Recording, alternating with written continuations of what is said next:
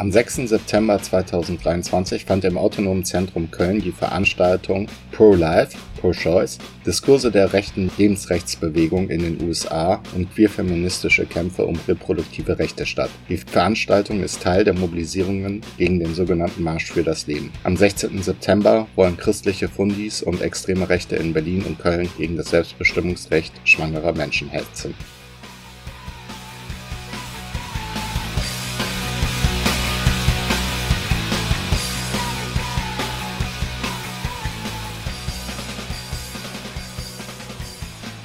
Okay, ich bin Jasmin, ähm, Pronomen keine oder sie. Ich bin aus Dortmund gekommen und irgendwie, ich komme aus dem Nordpolumfeld, ich mache unterschiedliche ähm, prakt, also aktivistisch, praktisch unterschiedliche Sachen. Jetzt hier heute spreche ich eher, glaube ich, in Positionen, dass ich genau Wissenschaftlerin bin, Medienwissenschaftlerin und ähm, Geschlechterforscherin und dass meine Perspektive total prägt. Deswegen muss ich euch fragen, es ist total gut, dass ihr hier seid, aber ich werde 30 Minuten reden und so ablesen. Okay, es ist es ist hart Vortrag, Stoß, weil ich mich auch ein bisschen habe überraschen lassen, ehrlich gesagt. Ich hatte nämlich Lust, nochmal zu recherchieren und das ist ein bisschen das Ergebnis, das ich mitgebracht habe. Das werdet ihr am Ende merken. Dann auch noch in so in offene Überlegungen gibt. Es gibt irgendwie drei verschiedene Stories, die ich dann rausgestrichen habe, die ich ähm, andeute, über die man diskutieren kann oder so, weil eigentlich ist es voll die komplexe Geschichte. Ähm, aber ich arbeite, also es geht heute nicht so sehr viel um queere ähm, queeren Aktivismus. Dafür gibt's ja aber gleich äh, genug Zeit zum Organisen hier. Aber es geht, glaube ich, um Queer Theory. Das ist so ein bisschen das, was drunter liegt und ich nicht so genau zitiere, deswegen wollte ich es einmal kurz sagen. Und ich fange an mit ähm, ganz viel Geschichte, ähm, weil ich habe eigentlich mich selber nochmal eingelesen in die Geschichte, also wo kommt Pro Life eigentlich her und das habe ich euch mitgebracht. Genau, und es sind viele super offene Überlegungen. Also ne, ähm, ich sag zwischendurch auch mal, wann ich eigentlich Dinge noch diskussionswürdig finde oder so, aber ihr könnt eh alles in Frage stellen oder so. Gerne am Ende. Ich glaube, vielleicht dauert es so eine halbe Stunde oder so und es gibt ein paar Bilder zum Gucken. Und wenn es zu leise, wenn ich zu leise spreche, müsst ihr mir ein Zeichen geben. Genau, also. Zitat. Familienpolitik, Sexualität und Reproduktion und ganz direkt Abtreibung sind zum wichtigsten Vehikel für Zugang zur Regierungsmacht für rechte PolitikerInnen geworden. Dieser Satz stammt aus dem Jahr 1981 und bezieht sich auf den damals erfolgreich vollzogenen Rechtsruck in den USA. Am 20. Januar 1981 war der Amtseintritt, Amtsantritt Ronald Reagans. Dieser Rechtsruck hatte einen wesentlichen Auslöser mit dem Grundsatzurteil zum Recht auf Abtreibung des obersten Gerichtshofs in den USA, bekanntlich Roe vs. Wade, am 22. Januar 73. Dieses Urteil, also Roe v. Wade, wie es jetzt schon emblematisch seither heißt, leitete die weitreichende Institutionalisierung rechter Kräfte ein, einen Zitat Aufstieg der neuen Rechten, wie die liberale weiße Feministin und Politikwissenschaftlerin Rosalind Pollack-Pichetsky 1981 schreibt, der insbesondere durch Anti-Abtreibung und Antifeminismus ermöglicht wurde. Ich werde also zunächst ein bisschen in dieser historischen Situation verweilen und den Beginn der sogenannten Pro-Life-Bewegung in den USA skizzieren, die Geschichte des Kampfs um reproduktive Rechte wird mit Blick auf die formative Phase der sogenannten Pro-Life-Bewegung und Anti-Abtreibungsbewegung klar, ist ebenso die formative Phase rechter, neoliberaler Politik des Postwohlfahrtsstaats. Ich habe also viel gelernt von diesem äh, ähm, super weiß-liberalen ähm, feministischen ähm, 40 Jahre alten Artikel. Der macht klar, dass die zeitgenössischen sogenannten Re Lebensrechtsbewegungen und ihr Verhältnis zu sogenannten neuen Rechten und deren in verschiedenen Mischungsverhältnissen auftretende antifeministische, misogyne, trans- und homofeindliche, rassistische, faschistische, antisemitische und auf Politiken weißer Vorherrschaft zielenden Programme eine beinahe 50-jährige Geschichte hat und dass diese tatsächlich von dem im vergangenen Jahr äh, aufgehobenen Urteil zum Recht auf Abtreibung in den USA aus erzählt werden kann. Denn seit ungefähr 50 Jahren ist der Kampf gegen Abtreibung zu einem der wesentlichen Kulturkampfplätze der sogenannten neuen Rechten in den USA geworden. Und was wir im Moment beobachten, ist, dass das sich hier auch etabliert. Wir kennen inzwischen eine ganze Reihe von solchen rechten Kulturkampfschauplätzen, aber das ist wirklich eigentlich, also der Anti-Abtreibungskampf ist eigentlich sozusagen das, wo das die, Initialen gegeben hat. Und der sich beinahe parallel zur Geschichte von Feminismus seit der zweiten Welle der Frauenbewegung entwickelte und die Bedingung ebenfalls bildete für die Entstehung der Queerbewegung in den 80ern. Und nur um darauf hinzuweisen, weil ich darauf jetzt nicht eingehe, das ist eine der Sachen, die zu kompliziert geworden ist. Wir, ich will nur kurz daran erinnern, wir haben abgetrieben, die Kampagne war 71 in Deutschland, aber die Straffreiheit von Abtreibung in Deutschland existiert unter diesen sehr besonderen Bedingungen, die man lange diskutieren kann, erst seit 1994. Aber 71 war auch, äh, wir haben abgetrieben. Der erste March for Life, der erste Marsch fürs Leben, fand am 22. Januar 74 am Kapitol in Washington DC statt, also zum einjährigen Jubiläum von Roe v. Wade. In diesem Kontext wurde der Begriff Pro-Life geprägt. Damals kamen schon 20.000 Menschen zusammen und der Marsch wurde im gleichen Jahr als Non-Profit Organization eingetragen und dient seither als entscheidende Institution, um verschiedene evangelische und evangelikale Kirchen zusammen mit der katholischen Kirche, nicht immer so war, und unterschiedlichen Grassroots-Organisationen historisch erstmalig für ein politisches Programm strategisch zu alliieren. 81 schreibt Pichetsky für den US-Kontext ist die sogenannte neue Rechte mit großem N eine erkennbare politische Kraft geworden. Und sie macht den Kampf um reproduktive Rechte und Familie zum Kern der politischen Selbstinstitutionalisierung der neuen Rechten in Parlamenten wie Zivilgesellschaft aus. Dazu gehört auch, 81 wie heute, dass von politischen Schlüsselfiguren, denen der rechte Kulturkampf die Allianz rechter, konservativer und kirchlicher Unterstützung eingebracht hat, dann immer wieder Distanzierungen oder auch die üblichen Brandmauer-Rhetoriken, dass es die immer wieder gibt. Also das Ritual der Extremismusdistanzierung ist ein routiniertes politisches Kalkül der neuen Rechten. Und auch ein Stichwort ein bisschen, die sogenannte neue Rechte beginnt, vielleicht wisst ihr das, eigentlich ja in Frankreich mit der Nouvelle Droite, direkt nach dem Zweiten Weltkrieg, also Faschisten, die sie ähm, äh, sozusagen strategisch aufbauen. Mit Alain de Benoit ist eine Schlüsselfigur nach dem NS-Faschismus. Das heißt, es gibt da eigentlich noch eine vorgelagerte, selbstverständlich, aber man muss irgendwo einsetzen, ja, Geschichte der Reinstitutionalisierung der Rechten mittels dieses erfolgreichen Mythos der neuen Rechten. Also es ist sozusagen die Strategie äh, dieser alten Faschisten gewesen, dass sie den sogenannte neue Rechte dann ähm, nach dem Zweiten Weltkrieg strategisch aufbauen, die immer die alte war, aber muss man sagen, ne? Und äh, viele der, der Strategien, die uns jetzt sozusagen so ähm, charakteristisch, gegenwärtig so charakteristisch erscheinen, für, manchmal sagt man auch Rechtspopulismus oder so. Man, ich sage das nicht so, weil ich nicht so genau weiß, was das ist. Sind wirklich strategische Elemente und Instrumente die seit 45 eigentlich gelten. Also Benoit, ganz, um nur ein Beispiel zu nennen, hat sich zum Beispiel wieder den Rassismus positioniert, explizit gegen den Rassismus, um gerade darüber den sogenannten Ethnopluralismus einzuführen, also diese Neuprägung zu machen und mit diesem die Ideologie weißer Vorherrschaft zu begründen. Also, es ist der Kulturkampf, die sogenannte Metapolitik der neuen Rechten, beziehungsweise der postfaschistischen Faschistin, muss man eigentlich sagen, die historisch wie zeitgenössisch unter dem Begriff von Pro-Life all jene Leben riskiert, bedroht, prekarisiert, verwahrlosen lässt, die nicht heteronormativ, cis, weiß und gesund sind. Und das mit der Gesundheit ist super kompliziert, darüber könnte man lange reden, weil das ja das Kernkampfelement der, der sogenannten Pro-Life-Bewegung ist. Also wie eigentlich diese Gesundheitspolitik verstehen, die ja immer sich so vordergründig so einsetzt für so eine bestimmte christliche äh, Ethik, genau, die angeblich gegen Biopolitik sei. Pichetsky jedenfalls analysiert, dass der antifeministische Backlash, der der neuen Rechten zur Macht verhalf, also in den 80ern, eigentlich in den 70ern bis zu den 80ern, mit einem antisozialen Backlash, dem Rückbau des Versprechens des Wohlfahrtsstaats der 60er Jahre einherging, also den Beginn der neoliberalen Ära einleitet. Sie interessiert sich für den Zusammenhang zwischen wirtschaftsliberalem, antifeministischem und rechten Lebensschutzdiskurs. Die kurze Antwort hierauf ist einfach Privatisierung, und zwar im wirtschaftsliberalen Sinn, ebenso wie in der Politik rechter Kulturkämpfe. Es handelt sich also um eine Kampfansage gegen das feministische Programm der Politisierung des Privaten, die in den 70er Jahren eine gesellschaftlich relevante Kraft geworden war, der als rechter Klassenkampf erkennbar wird und als erstes die Gesundheitsfürsorge beschneidet.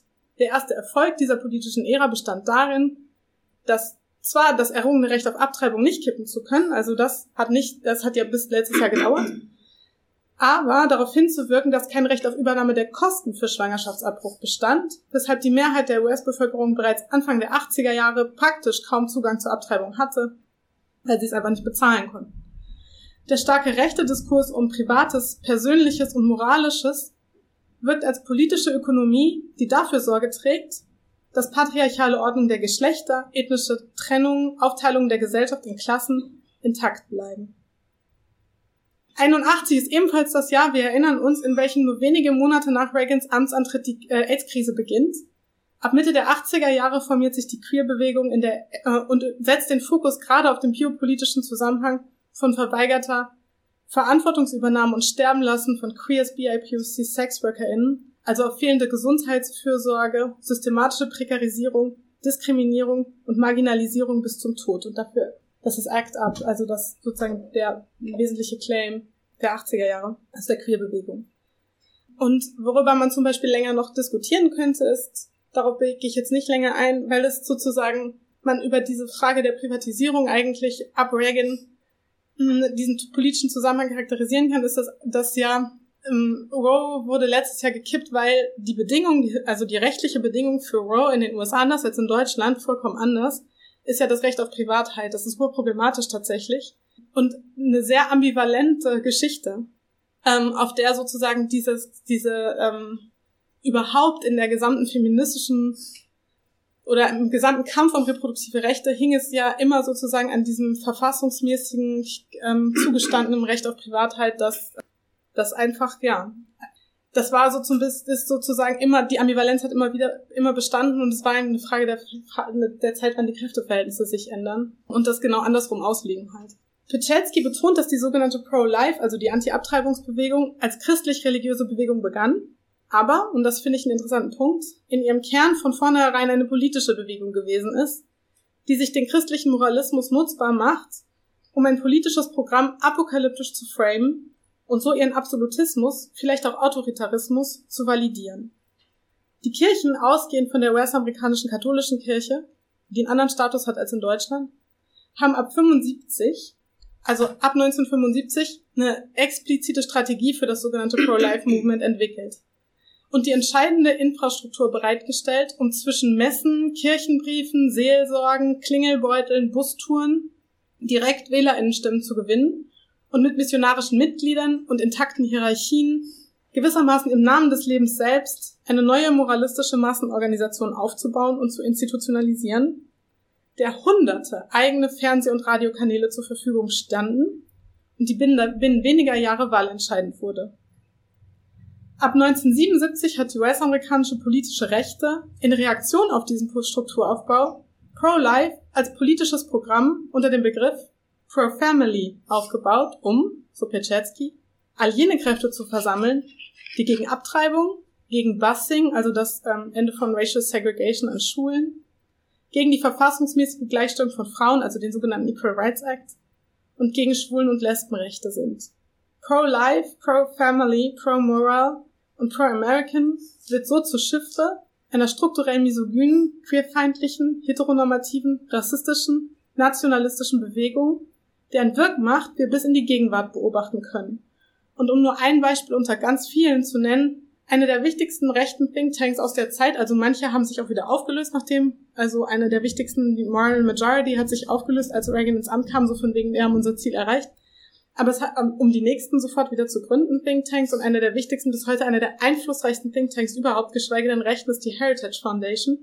Die stammt aus der Zeit und ist wirklich eine der wichtigsten Unterstützungsstrukturen für Trumpismus. Ne? Also die haben wirklich als Kategorien ihrer Arbeit sind äh, Climate Change Denial, Transgender Rights Opposition, Voter Fraud Claims, also und Anti-Critical Race Theory.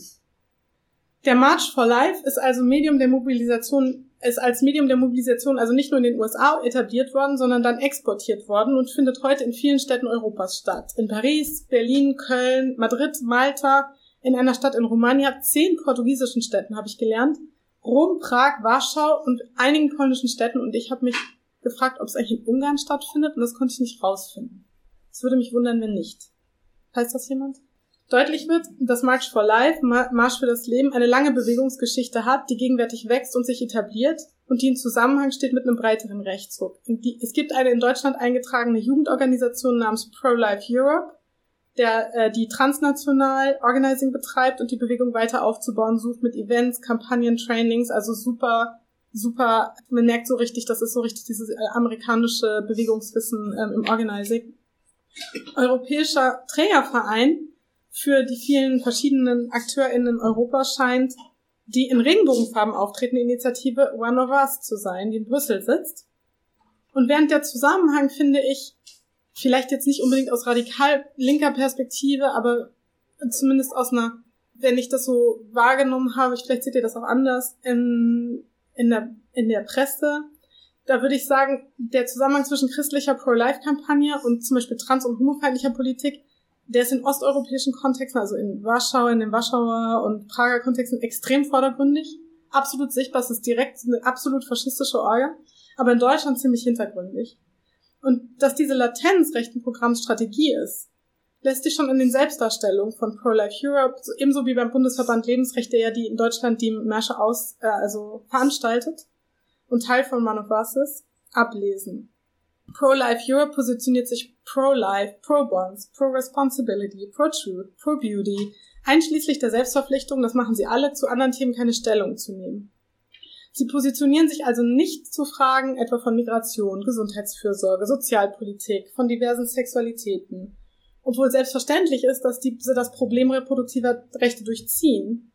Und sie antworten auf diese Realitäten in christlich-seelsorgerischer Tradition mit Verweis auf eigene Beratungsangebote die letztlich ihren eigenen politischen Agenten und Agitationen dienen. Hier im, in unserem Umfeld ist es, glaube ich, vor allem diese Vitalberatung. In Köln ist es äh, Alpha zum Beispiel, die so okay. Online-Beratung macht und wo es aber klar ist, in welche Richtung es dann geht, die Beratung. Ja. Aber kann ich auch später noch kurz was zu sagen. Und lediglich bei genauerer Lektüre des Selbstverständnisses etwa von One of Us zeichnet sich zwischen pathetischen Berufen auf Menschenrechte und Menschenwürde das Commitment zur Ehe und Familie als Zitat idealem und natürlichem Kontext für die Entwicklung von Leben ab und dafür das Selbstverständnis dafür in Familien eigene Werte zu vermitteln, ohne Zitat ideologisches Eingreifen anderer Institutionen. Das sind so die einzigen Stellen, in denen eigentlich so ein bisschen die Agenda klar wird. Also insgesamt finde ich, dass angesichts der langen und einflussreichen Geschichte, die die Bewegung hat, in Deutschland der Marsch für das Leben bemerkenswert wenig Aufmerksamkeit und Analyse, zumindest außerhalb der Linken bekommt. Es gibt eigentlich nicht so viel Presse, finde ich.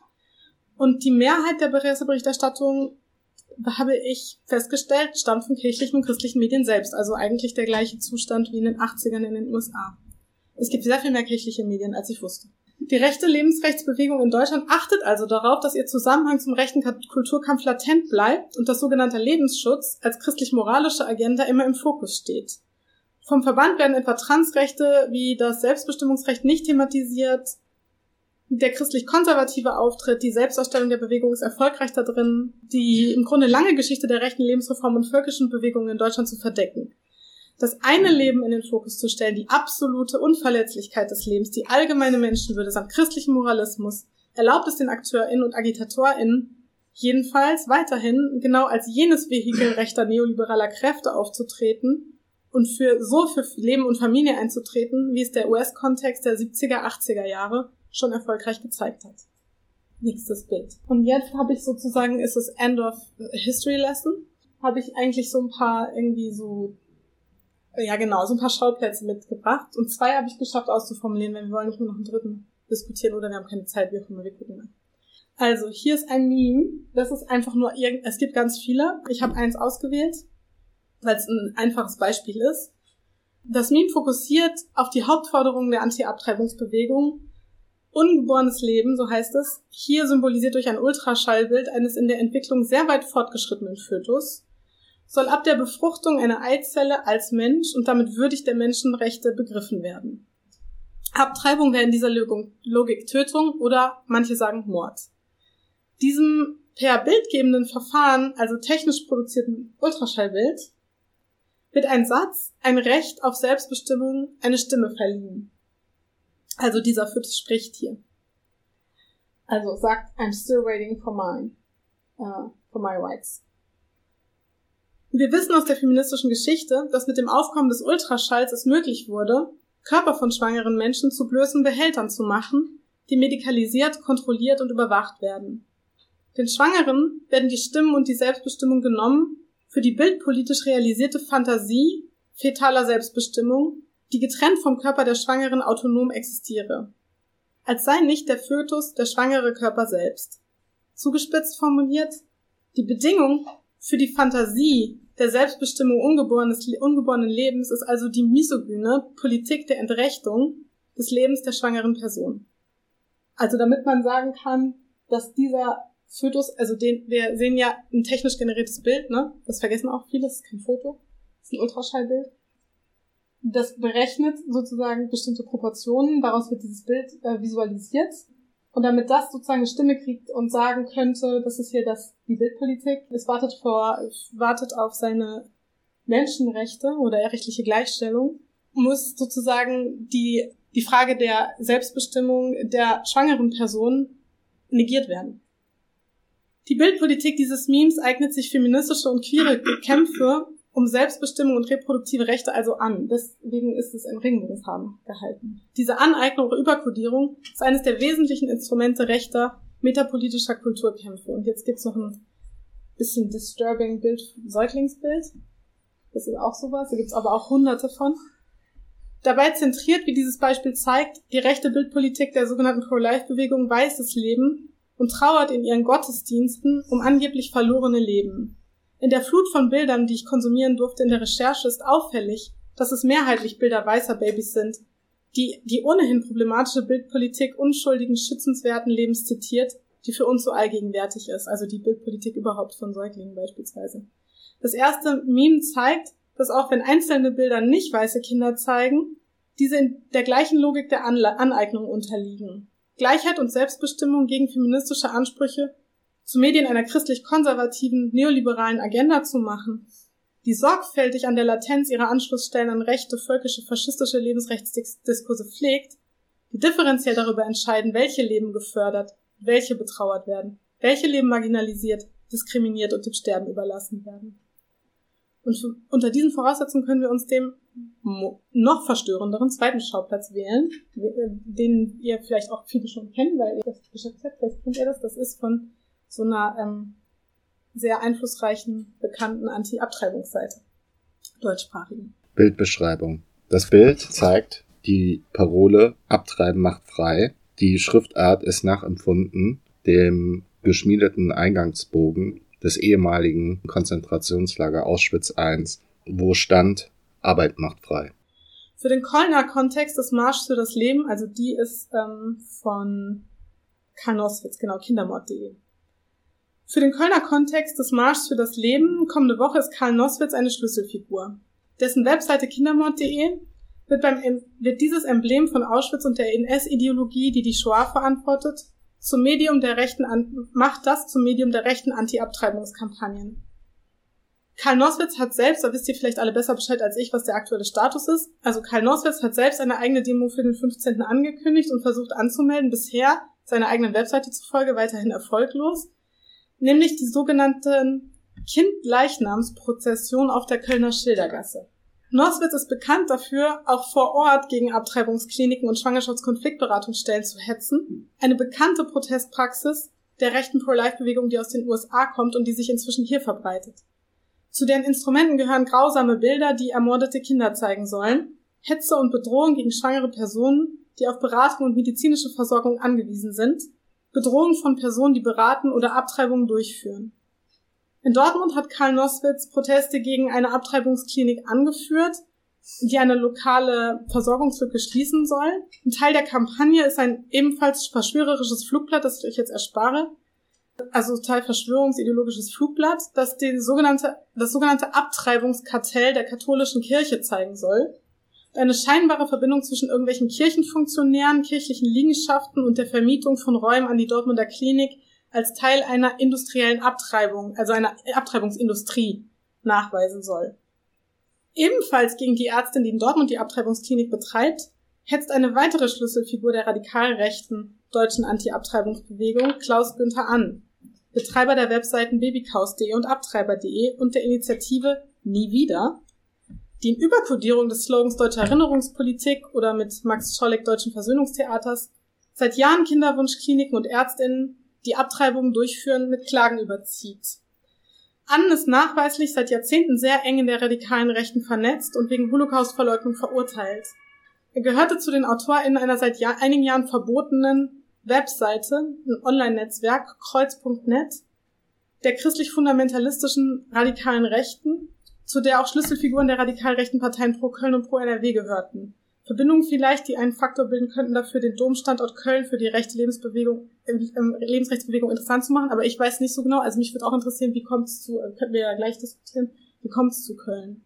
Anne, Anne hatte zu wirklich vielen weiteren christlichen fundamentalistischen Netzen Verbindungen, also zum Beispiel zu Engelberg oder zu etablierten Faschisten wie dem Österreicher Martin Humer. Das ist alles aber auch Common Knowledge. So. Die Holocaust-Vergleiche der radikal rechten, christlich-fundamentalistischen, deutschsprachigen Anti-Abtreibungsbewegung die die Bildpolitik wie gewaltbereite Protestkultur online wie offline in Gerichten, vor Kliniken, vor Beratungsstellen und bei öffentlichen Demonstrationen prägen, sind also Medien einer faschistischen Metapolitik, die nicht einfach nur relativierend, geschmacklos, moralisch fragwürdig ist. Das KZ mit der Abtreibungsklinik, die Abtreibungsklinik mit industrieller Tötung gleichzusetzen, auch die ganze Rhetorik der sogenannten Euthanasie im gesamten rechten Lebensrechtsdiskurs zielt darauf, die Trauer und das Gedenken an die Getöteten und Überlebenden des NS-Faschismus, der Shoah, nicht nur zu instrumentalisieren, sondern letztlich erneut zu nihilieren. Denn die Konstruktion der Selbstbestimmung der Ungeborenen, die Trauer um die vermeintlich Ermordeten, enteignet nicht nur die tatsächlichen Opfer des NS-Faschismus ihrer Trauer und ihres Gedenkens, sondern ebenso die Schwangeren in einer anderen Weise, die praktisch in einer existenziellen Situation sind, deren Leben in unterschiedlicher Weise auf dem Spiel stehen der vielen Leben von Kranken, Verletzten und Sterbenden, in deren Namen die sogenannte Pro-Life-Bewegung spricht und ihnen damit ihre Stimme und Selbstbestimmung nimmt.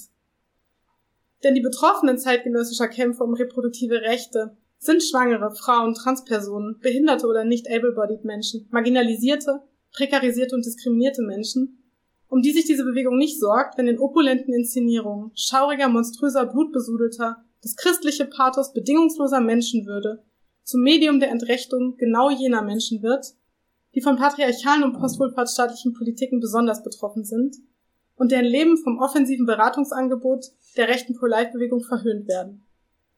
Hier wird deutlich, dass die Beschwörung der Rechte ungeborenen Lebens im rechten Pro-Life-Diskurs zum Medium der für Faschismus typischen differenziellen Gewalt werden, die an der Unterscheidung von wertvolleren und wertloseren Leben hängt.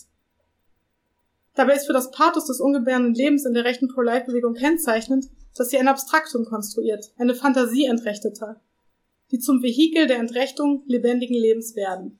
Die Trauer um die Fantasie ermordeter Kinder, die mit einem industriellen Massenmord gleichgesetzt wird, abstrahiert erneut die Gewalt der industriell Getöteten und bildet einen Zusammenhang differenzieller Gewalt zwischen historischem und zeitgenössischem Faschismus. Und so weit bin ich gekommen und dann bin ich nicht mehr dazu gekommen, diese ähm, Memes zu analysieren. Die, ähm, da kann ich jetzt noch und dann können wir einfach diskutieren und dann können wir entscheiden, ob wir darüber noch reden oder nicht.